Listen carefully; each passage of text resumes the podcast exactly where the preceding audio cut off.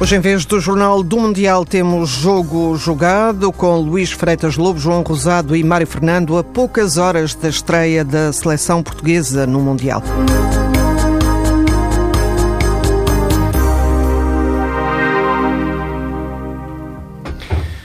Bem-vindos ao primeiro jogo jogado especial Mundial 2014. Uh, será sempre assim nos dias dos Jogos da Seleção Nacional no Campeonato do Mundo do Brasil, entre o meio-dia e a uma, Luís Freitas Lobo e João Rosado falam do assunto do dia, neste caso o Portugal-Alemanha, mas também do andamento deste Campeonato do Mundo de Futebol.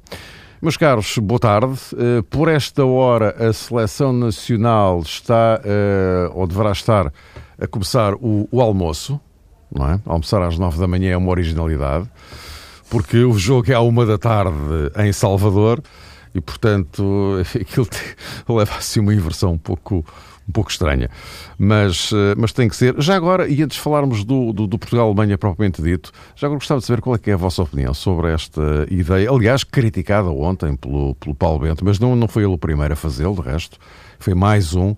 Em relação a alguns dos horários deste Campeonato do Mundo, jogar à uma da tarde eh, com eh, temperaturas elevadas e, sobretudo, uma, uma umidade que alguns já classificaram de demolidora, eh, é capaz de não ser provavelmente uma, uma, grande ideia para, para jogos de, enfim, de uma competição eh, com, com, com, este, com este patamar. E, Luís, ontem o Paulo Bento até acrescentava, eu pensava que uh, já tinham percebido com o Mundial dos Estados Unidos, mas pelos vistos parece que não. Sim, é verdade. Bom dia e, em primeiro lugar, um grande abraço a todos. Sim, plenamente de acordo. Penso que é, que é uma crítica que o Paulo Bento faz e que muitos selecionadores e até jogadores já fizeram em relação a mundiais do passado, desde, desde o México até em 86, jogava-se ao meio-dia, com o sol a pique, eh, aos Estados Unidos, onde o Paulo Bento esteve como jogador. E agora, no Brasil, temos visto, de facto, jogos novamente em horários que são completamente incompatíveis com, com aquilo que é eh, a saúde física do, dos jogadores. É evidente que tudo isto é feito em função da adaptação aos horários europeus. Eh, é, é basicamente isto.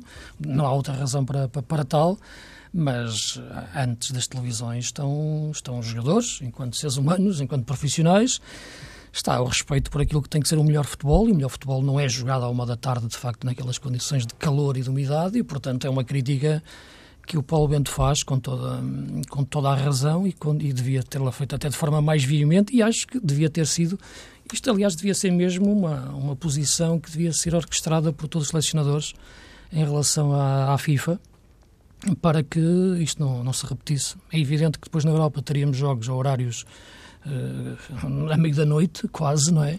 Mas penso que, que, que não haveria mais nada mais nada a fazer. De resto, penso que Paulo Bento esteve bem na maior parte do tempo da conferência de imprensa. E deixa-me só aproveitar esta oportunidade para, para salientar uma coisa, porque desde manhã que me têm bombardeado com uma questão em relação à afirmação que fiz ontem na Sport TV de que não ter muita paciência ou pachorra para, para o Paulo Bento. É completamente falso que eu tenha dito isso, como é evidente.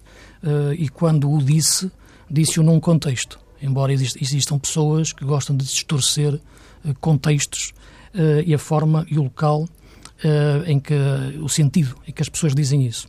Quando o disse, como é evidente, não o disse pondo em causa em nenhum momento, nem me estava a referir, como é lógico, à competência do selecionador nacional, que, como toda a gente sabe, a considero elevada e completamente capaz para o cargo a todos os níveis. Referi-me muito especificamente, muito especificamente, a ele ter novamente aproveitado esta conversa de imprensa para mandar mensagens à imprensa, a um jornal em particular, pareceu-me, e a recordar novamente que antes não éramos apurados sequer para os campeonatos do mundo.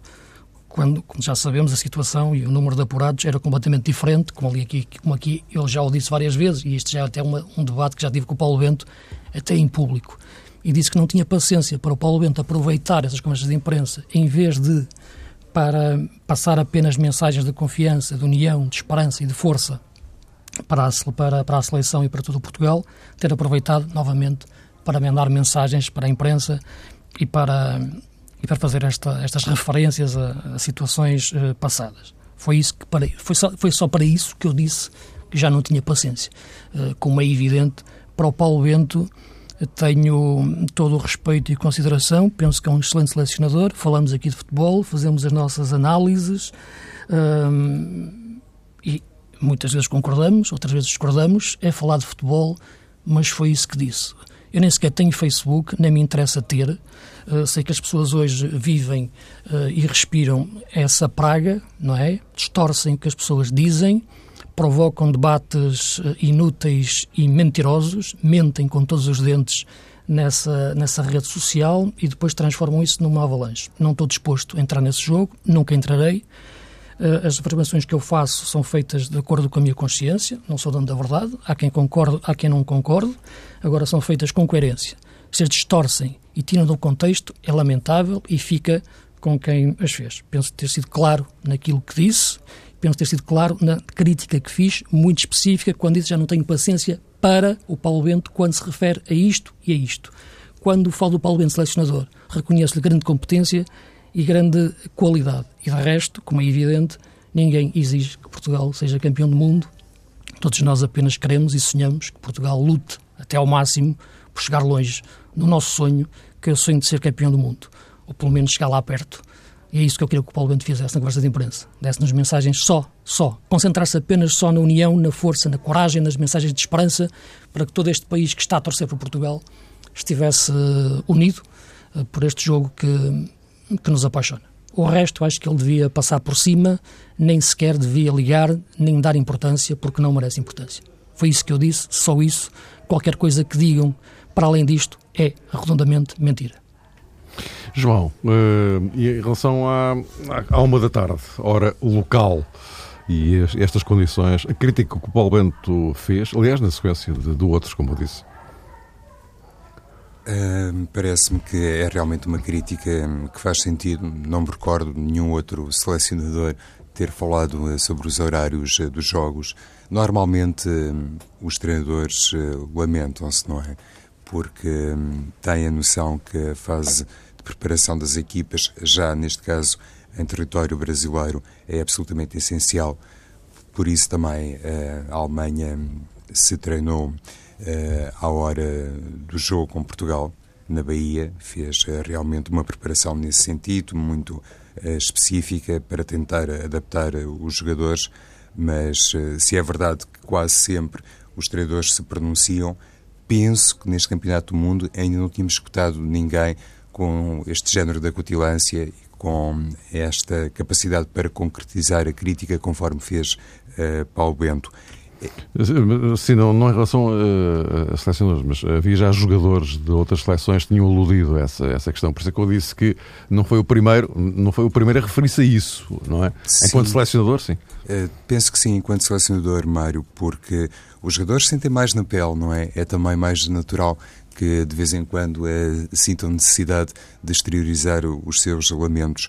Quando aparece uma voz de um selecionador ou de um treinador, tem um caráter mais de, de, institucional. E a partir daí, se calhar a própria FIFA fica também alertada um, para a dimensão deste problema e, sobretudo, tem a noção que os protagonistas de determinadas associações ou federações não têm qualquer eh, pejo em falar publicamente e em tecer essa crítica uh, exterior e de ampla repercussão. Por outro lado, julgo que isto entronca um bocadinho naquela uh, situação que nos últimos dias também tem sido muito abordada em torno uh, do Campeonato do Mundo do Qatar, porque também já se sabe que a FIFA lida aí com um problema, neste caso com outros contornos, mas independentemente do Mundial do Qatar ser realizar ou não neste país, parece-me que mais do que nunca as condições climatéricas e os horários do jo dos jogos para esse uh, campeonato provavelmente representam uma matéria que terá que ser revista em função disso, porque será completamente impensável jogar debaixo de temperaturas que ultrapassam para aí em 10 graus aquilo que é a média neste momento no Brasil. Uhum. Bom, vamos então olhar para este Portugal-Alemanha, jogo fundamental para uh, qualquer uma das duas. Uh, é o jogo de arranque do, do grupo G e uh, coloca frente a frente aquelas que são entendidas, e penso corretamente, como as duas grandes candidatas a passarem aos oitavos de final. E uh, vão ter hoje o, um braço de ferro logo para começar. Uh, Luís, o que é que, do ponto de vista português, está aqui mais em causa? Isto é, no jogo desta tarde, independentemente do resultado, uh, o que é que uh, Portugal tem a fazer ou deverá fazer no contexto deste grupo? No contexto do grupo? No contexto do grupo, em função do resultado de hoje, porque ganhar, perder ou empatar não, tem implicações iguais, não é? Eu estou, eu estou a apontar um bocado isto porque eh, há quem sustente, e se calhar com algum sentido, que Portugal tem uma obrigatoriedade, que é ganhar aos Estados Unidos e ao Ghana. Não, isto no futebol, a obrigatoriedade Mas, é uma palavra que, pronto, eu não, é, que, não, é aí que eu queria chegar. que eu não utilizo em nenhum momento jogando com, contra quem joguemos, não? mesmo que, que, o jogo fosse contra a Austrália. O futebol tem sempre a vida própria e tudo pode, pode acontecer. Não? Utilizei aqui um lugar comum que é para, para todos perceberem. Uh, aquilo que eu queria referir é que eu tenho sempre um bocado de receio é quando nós jogamos com a equipa mais forte em primeiro não é? Isto repara, porque em 2010, por exemplo, jogamos com a equipa mais forte do grupo em último, o Brasil. E, portanto, em geral, nessa altura já está quase tudo decidido para a equipa mais forte, que em geral ganha os dois primeiros jogos e poderá eventualmente no terceiro até não forçar tanto e se precisarmos de um ponto, as coisas compõem-se. Isto costuma acontecer para nós, como para qualquer outro, qualquer outro uh, adversário. Uh, jogando primeiro com a Alemanha, como aconteceu em 2012, temos o risco, claro, que se perdermos o jogo, o que não é nenhum drama, é natural isso acontecer frente a uma seleção muito forte eh, como a Alemanha, coloca-nos depois numa situação difícil perante um Ghana e os Estados Unidos, que também jogam hoje, entre eles, e o resultado entre eles também será importante para definir depois essa questão, essa questão uh, uh, pontual.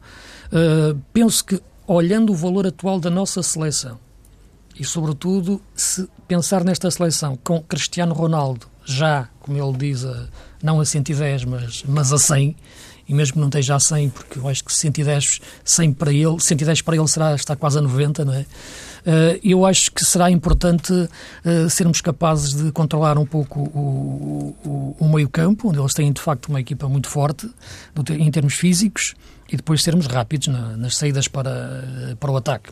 Não acho também que a Alemanha vá querer assumir muito, muito jogo. Agora, no contexto do grupo, uh, Ghana e Estados Unidos são equipas complicadas. São equipas que sabem jogar na espera. Acho que este Ghana será, talvez, pelo que eu vi dos jogos particulares todos, de todas as equipas, vários jogos, talvez a equipa africana que defende melhor. Uh, e isso é muito importante, sabendo como os africanos se desorganizam alguma vez, muitas vezes defensivamente. E os Estados Unidos é uma equipa que tem um futebol sempre muito, muito, muito intenso uh, a atacar, embora não me pareça forte uh, defensivamente. Uh, penso que Portugal tem equipa para ganhar esses dois jogos, o Ghana e os Estados Unidos, isso não, não, não, tenho, não tenho dúvidas, mas vai depender muito do, da questão da, da margem pontual. É? os jogos, dois jogos dois vão definir como é que vão ficar o quadro para atacar as, as, as, as jornadas seguintes. Uh, é evidente que não há finais na primeira jornada, é lógico, o jogo não é decisivo, mas vai tornar decisivo o próximo, uh, se não conseguirmos hoje pontuar. Uh, se hoje conseguirmos pontuar, o próximo já não será decisivo, já será um jogo com margem de erro. Portanto, o que eu quero evitar é que o próximo jogo com os Estados Unidos seja, seja uma final.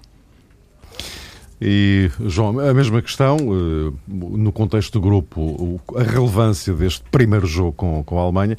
E já agora, eh, aproveitaria para lançar, até para vocês eh, abordarem a questão como entender, o 11 do, do, do Paulo Bento, que previsivelmente será o habitual, digamos assim. Sim não, não, não, se esperam grandes novidades. Eh, fica apenas a pairar um ponto de interrogação em relação ao ponta de lança, se postiga-se o Almeida, embora eh, pela tradição, digamos assim, do, do Paulo Bento, tudo aponta para postiga, não é? Mas, portanto, o, o contexto do jogo e, e, a equipa, e já agora, uma questão de vocês, enfim. A circunstância em Portugal jogar primeiro uh, com a Alemanha uh, remete-nos para o Europeu 2012, não é? Porque aconteceu precisamente isso e Portugal até perdeu o jogo. Penso que Paulo Bento ontem referiu-se até a essa ocasião e disse que, na sua ótica, e já o tinha dito, muito mais na altura, que o resultado foi injusto. Para ele, Portugal não merecia perder esse desafio inaugural no Euro 2012 com a Alemanha. A verdade é que perdeu e depois conseguiu recuperar dessa desvantagem, obviamente, e seguir até às meias finais. O grupo também não era fácil, tinha a Holanda, eh, esta Holanda que está a dar cartas eh, no Mundial eh, do Brasil, deu cinco cartas, por sinal, à Espanha, e é verdade que Paulo Bento tem esse bom antecedente. Não é favorável a estatística nos jogos diante da Alemanha, mas acontecendo aquilo que aconteceu uh, no Euro 2012, poder-se-á inclusive projetar uma hipotética recuperação de Portugal no caso de não ser capaz sequer de garantir o empate frente eh, à seleção eh, da Alemanha. A mensagem de Ronaldo eh, foi muito ambiciosa, muito otimista. Julgo que há poucos minutos também expressou, lá está, nas redes sociais, uma declaração que hum, reforça o sentido da sua conferência de imprensa de ontem, em que se mostrou particularmente uh, otimista Ronaldo, mas simultaneamente uh, preocupado em dar também um voto de confiança aos seus colegas. E a declaração de há pouco de Ronaldo é muito nessa base, de dizer que a equipa, conforme ontem se orientou, uh, não pode depender de um único homem, ele não pode carregar Portugal às costas, que no futebol, como na vida, tudo faz sentido se a força do coletivo sobressair e conseguir desequilibrar a, balança, em vez de ser uma individualidade a suportar toda essa responsabilidade. E isto dá nota de uma equipa portuguesa muito confiante e, sobretudo, capaz de entender também que pode tirar algum partido das condições uh, climatéricas. Uh, não sei se isto corresponde inteiramente à verdade, porque me parece que a seleção da Alemanha tem um banco mais forte que a seleção portuguesa. Um, ehm, aí julgo que não há margem para, para grandes dúvidas o que nos remete, como é evidente, Mário, para a tal batalha estratégica em torno uh, dos 11 que vão ser escolhidos por Paulo Bento e por uh, Joaquim Lô. Eu confesso que tenho uma dúvida no que toca ao lateral direito da seleção portuguesa. Não sei até que ponto André Almeida pode aparecer no lugar de João Pereira, por uma questão que tem sobretudo a ver com o porte atlético de André Almeida e, sobretudo, atendendo eh, às características próprias eh, da Alemanha, que é forte igualmente no futebol aéreo. Mas, enfim, eh, considerando também as notícias que nos chegam do Brasil, parece que não será muito por aí. Realmente, Paulo Bento tem definido o 11 e que será o tal 11 tipo, não é? O 11 do costume, com Miguel Veloso na posição 6 e com Postiga no eixo atacante. Sobre Ou seja, isso... igual ao, ao Euro 2012. Igual ao Euro 2012. Conforme tenho dito, eh, acho que realmente Postiga faz mais sentido, os pontas de lance. Não sei se essa informação está confirmada ou não, mas eu por aí não ficaria particularmente eh, surpreendido, como deves imaginar, Mário. Defendo a tese Postiga, digamos assim. Uh, não estou certo também do lado da Alemanha e provavelmente nenhum analista estará a propósito da inclusão de Schweinsteiger Parece que teve um problema de última hora, teve que fazer uma consulta, não se sabe muito bem se foi consulta de rotina. E dizia ontem que estava tudo bem. Portanto, que estava tudo bem quando chega. Tal, consulta de rotina que foi de helicóptero, não é? E foi de, de helicóptero, não, Luís. Pronto, mesmo mas, mas, mas, mas está tudo bem, diz ele. Está tudo bem, está tudo ótimo, tudo fantástico. Tudo, não, assim. Às tantas foi um, o batismo mas, mas, mas de facto a grande, a, a grande discussão, ele, aliás, por uma pesquisa, que estive, uma pesquisa que estive aí a fazer, até, até mesmo entre, a imprensa alemã, uh, há grandes dúvidas, de facto, em relação ao Schwein Schweinsteiger, as opiniões dividem-se dividem quanto à titularidade ou não. Pois, não? É? só para concluir, é que realmente se Schweinsteiger uh, for uh, titular, eu não estou a ver muito bem a presença de Filipe Lam no meio campo. Não acredito que Kroos, Tony Kroos fique no banco de suplentes. Pode jogar os três, não? Podem, mas uh, no meio-campo, com Filipe Lama lateral? Ou... Não, eu imagino que ele coloque a tal linha defensiva de quatro centrais, praticamente uhum. atualmente: Boateng, Mertesacker, Hummels e Ovedes. Depois jogar com o pivô Lam, depois o triângulo, não é? com Schweinsteiger e Kroos nos vértices mais ofensivos. E na frente, três homens com mobilidade: Schula ou Ozil. Acredito mais em Schula, pelo que percebi ontem na declaração do Akin Love. Müller falso ponta de lança ou verdadeiro ponta de lança, uh, e Podolski na esquerda. Então, nesse 4-3-3. Uh, não vejo lugar para o Kedira. Não, entre Schweinsteiger e Kedira vejo uh, o Joachim Low a, pois, a inclinar-se mais para o Schweinsteiger. Eu, sinceramente... Nem, acho... estou, nem estou a encaixar aqui ao Zil, estou a encaixar mais Schürrle. Agora, isto tem 90 minutos, e ele durante 90 minutos pode mexer, até na parte final, ou, decorrer, ou conforme o jogo decorrer, meter aquele rapaz de 36 anos, o ponta de lança, o Close, não é? Porque eles dizem que não têm a ponta de lança, que, que, diz, diz que eles não têm a ponta de lança, mas aquele rapaz com 36 anos ainda vale por muitos. De, é o recordista de, de 25. É e só. Faz agora anos por, estes dias, nem sei. Parece é, que sim. É, é. E bateu o recorde de Gerd Müller, acho que já tem 69 golos pela seleção germânica. Mas não Até deixaria... aos 40 ainda pode fazer, mas alguns quantos. pelo, pelo caminho que está e, e se o deixarem jogar, Mário, não tínhamos dúvidas que fará. Mas não, não deixaria de ser este 11 que o Luís sublinhou, ou explanou, uh, de ser uma equipa muito dinâmica. E eu, francamente, para, para enfim, ficarmos esclarecidos, não estou a ver o que é de ir no banco de suplentes. Mas pode, pode acontecer, acontecer é? pode, claro que sim. Eu falo mais nisso, não é, não é, nem é pelo valor do Kedira, que isso, se o Kedira estivesse bem, a top, 100% Kedira. Agora, como ele vindo de uma lesão, naquele jogo da Champions já com uma intensidade alta, ele não se sentiu muito bem, agora já passaram mais três semanas, é verdade, uh, esteve bem nos jogos de preparação, mas eu penso que Schweinsteiger e Kroos estão mais, mais rotinados entre eles, jogam juntos né, no, no, no Bayern, no fundo ele conseguia meter ali o meio campo do Bayern. Portanto, Lama, é? Lama 6, é isso? Lama 6, Lama, Kroos é? e Schweinsteiger. Estava ali a máquina do Bayern e, em geral, as grandes equipas são feitas, as grandes seleções são feitas quando se consegue pegar numa base de um clube e enxerta-se na, na seleção, onde se sabe que há menos tempo para, para treinar. E no, do lado de, de, Portugal, justamente aí na tal guerra do meio campo, não é? porque eh, estamos a lidar com quadros, quadros diferentes, uh, 4-2-3-1 ou 4-3-3, uh, Portanto, lidar com uma coisa ou com a outra não é rigorosamente o mesmo. Portanto, do lado português, num caso ou no outro, agora o que é verdade é que aquele trio uh, no meio campo português um, não deverá mudar, não é, João? Sim, parece que não, que, que Miguel Veloso vai manter a posição em, em vez de William eh, Carvalho.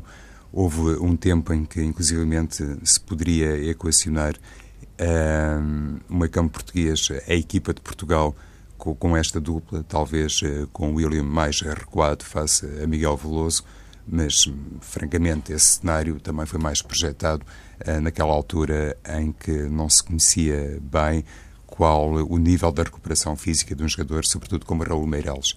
Estando apto a Raul Meireles, obviamente que o 4-3-3 português uh, iria contemplar apenas um destes jogadores, Miguel Veloso ou William Carvalho.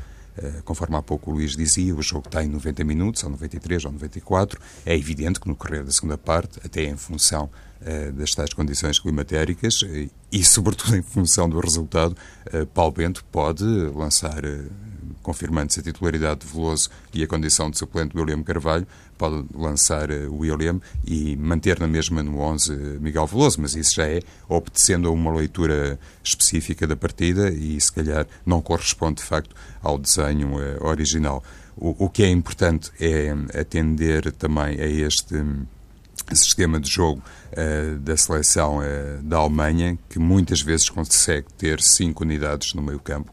E aí Portugal uh, precisa ter, uh, de facto, um, um, Miguel Veloso com capacidade para percorrer metros. Não pode ser um jogador, se calhar, tão compartimentável, tão perto dos defesas uh, centrais, independentemente da capacidade ofensiva que depois João Pereira e, eventualmente, Fábio Coentrão, mais Fábio Coentrão, se calhar é melhor dizer ao contrário, vai revelar no apoio à linha atacante. Eh, ainda no que toca à seleção eh, germânica, eu tinha aqui um parênteses a propósito eh, de um jogador que é um modelo de polivalência na Alemanha, não é caso único, mas Grosskreutz, do, do Dortmund, pode ser também uma solução no caso de um, Joachim Löw não, não utilizar o Lam na, na, faixa lateral, se jogar no meio campo, porque o, o Luís falava daquilo Sim. que há pouco uh, dizias, Luís, sobre... Um, os quatro centrais eh, da seleção germânica, um deles adaptado, não é? E a Alemanha já jogou assim, com o Vedes no corredor esquerdo.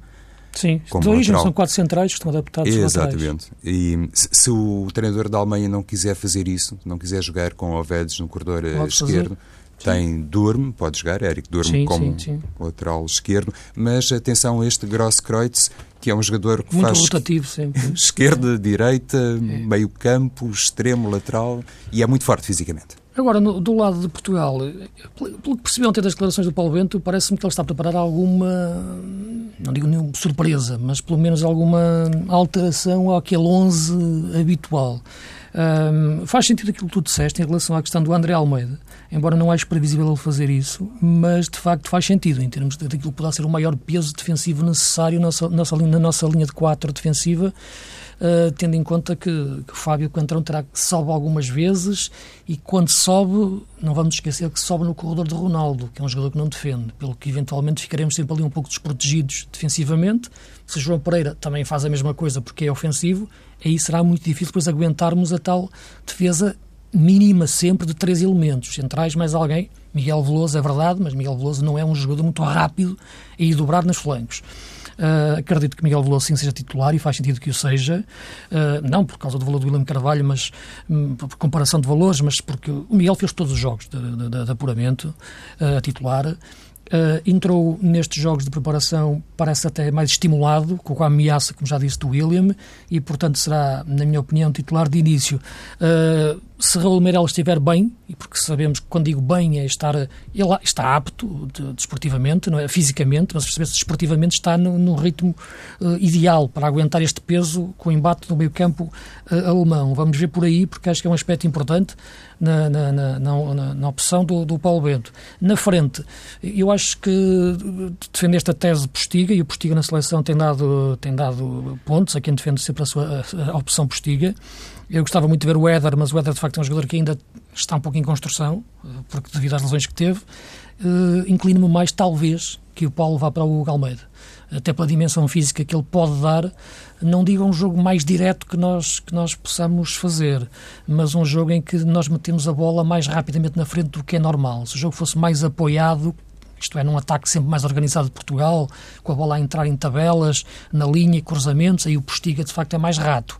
Num jogo em que nós vamos tentar chegar à frente mais rapidamente, em 3, 4 toques e se calhar com mais profundidade, isto é, bolas metidas mais longas, aí o poder físico do Hugo Almeida é, é, pode ser importante para agarrar a bola, para lutar também por alto, eh, com os centrais da Alemanha, Mertesacker e Hummels. Uh, não sei se quem acrescentar mais alguma coisa especificamente em relação a Portugal-Alemanha, porque uh, senão eu propunha-vos um olhar sobre estes primeiros dias okay, do, do, do, Mundial uh, e talvez para, para simplificar os, os pontos mais marcantes pelo lado positivo e os mais marcantes pelo lado negativo. Na, na, vossa perspectiva, até para, para situar, até para dar um, uma visão mais abrangente ao, ao todo dos, dos jogos. Uh, João, queres começar tu pelos aspectos mais positivos, na tua opinião? Já iremos aos negativos. Sim, uh, Mário, olha, devo dizer que fiquei particularmente impressionado com a seleção italiana. Não esperava que fizesse um jogo tão bom diante da Inglaterra. Lá está, há equipas uh, que sentem muito a dimensão do primeiro jogo. No caso da Itália, em fases finais, já sabemos como é que aqueles meninos normalmente lidam com isto, não é? É sempre um futebol de grande capacidade e competitiva, eh, muitas vezes eh, sem deslumbrar, mas com uma eficácia que se calhar eh, só tem paralelo, lá está, com uma Alemanha. Há um pragmatismo na seleção italiana que vem de longe e que normalmente dita leis em campeonatos do mundo. Às vezes, quando se faz uma primeira linha de projeção a propósito das equipas eh, favoritas. Muita gente é capaz de nomear as seleções eh, que têm uma capacidade natural para fazer o chamado eh, jogo bonito. E, por exemplo, no caso da Europa, os exemplos de Portugal e da Holanda emergem facilmente, a própria França e depois, à escala mais planetária, como é óbvio, Argentina e Brasil estão quase sempre entre os nomeados mas muita gente não é capaz, talvez um bocadinho em função deste lado estético, de apresentar logo a Itália como candidata ao título uh, mundial. A verdade é que neste jogo diante da Inglaterra foi só um jogo, por isso eu há pouco tentava arranjar aqui um suporte mais global atendendo àquilo que tem feito a Itália uh, nos campeonatos do mundo. Falamos de uma seleção que já ganhou por quatro vezes o campeonato do mundo, enfim, uh, duas conquistas mais hum, remotas, mas a verdade é, é que estão lá. Um, mas aquilo que fez diante da Inglaterra demonstra esse nível competitivo que neste momento é capaz de evidenciar e, na minha perspectiva, foi a mais completa das seleções. É evidente que também teve o seu contexto uh, de jogo, a questão do clima eventualmente também perturbou um bocadinho os jogadores ingleses, mas uh, Prandelli não é São Pedro, não tem nada a ver com isso, e a partir do momento em que conseguiu encaixar uh, jogadores como uh, Verratti e André Pirlo, parece-me que a seleção italiana uh, encontrou ali uma forma de jogar. Eu, eu falo destes dois e tenho que acrescentar De Rossi também. Uh, arranjou ali uma forma de jogar sem desvirtuar, de facto, o potencial de, destas unidades que permite, desde já, na minha perspectiva, considerar muito estes italianos. Já agora aproveito para concluir, Mário, para dizer que fiquei muito surpreendido com a derrota do Uruguai diante da Costa Rica. Eu pensava que o Uruguai podia ir longe neste campeonato do mundo se fosse capaz de ultrapassar Itália e Inglaterra. Para já, nem Costa Rica foi capaz de ultrapassar e, num aspecto negativo, além da questão das arbitragens de que falámos ontem, além disso, iria já aproveitar para fazer um enquadramento com esta seleção uruguaia, que até ao momento, para mim, eh, muito pessoalmente, foi a decepção do torneio. Luís, estes, Sim, ainda é curto. Os estamos, prós e contras. Exato, estamos ainda nas primeiras impressões, mas é como se costuma dizer, há uma segunda oportunidade para tudo, menos para causar uma boa primeira impressão, não é? uh, e a verdade é que a primeira boa impressão criada pela Holanda uh, deixou-nos vontade de ver já o segundo jogo da Holanda, embora seja com a Austrália, portanto também não será grande teste, acho que vão atropelar a Austrália. Agora, a forma como Van Gaal, esse grande, grande senhor do futebol uh, europeu e mundial, estratega, montou aquele esquema para surpreender em velocidade a defesa subida da Espanha, foi, foi fantástico de facto, o, o jogo que Robin e Van Persie fizeram foi, foi uma avalanche, né? por sangue, a correrem de facto em cima do Piquet e do Sérgio Ramos e depois execução técnica brutal no, nos golos. Portanto, foi o grande, grande momento do Mundial até agora. Vamos ver como é que a Espanha reage, não tanto taticamente, mas uh, emocionalmente, mentalmente, psicologicamente, agora no próximo jogo, frente a um Chile que joga bem, que deixou a defesa a 3, embora muitas equipas estão a voltar agora, estão a resgatar ou a querer adaptar, adaptar perdão, o sistema de defesa a 3, o Chile passou para uma, para uma defesa a 4 e equilibrou-se muito bem no jogo inaugural que fez, embora com a Austrália. Um, outra equipa que queria destacar, concordando perfeitamente com o João em relação à Itália, foi um grande jogo. Ou melhor, foi 70 minutos espetaculares. Foi disputado depois num clima que Manaus, que de facto não é possível jogar futebol ali a certa altura. De facto, era, era penoso a parte final de ver os jogadores. E quando digo a parte final, são os últimos 20 minutos, não são os últimos 5.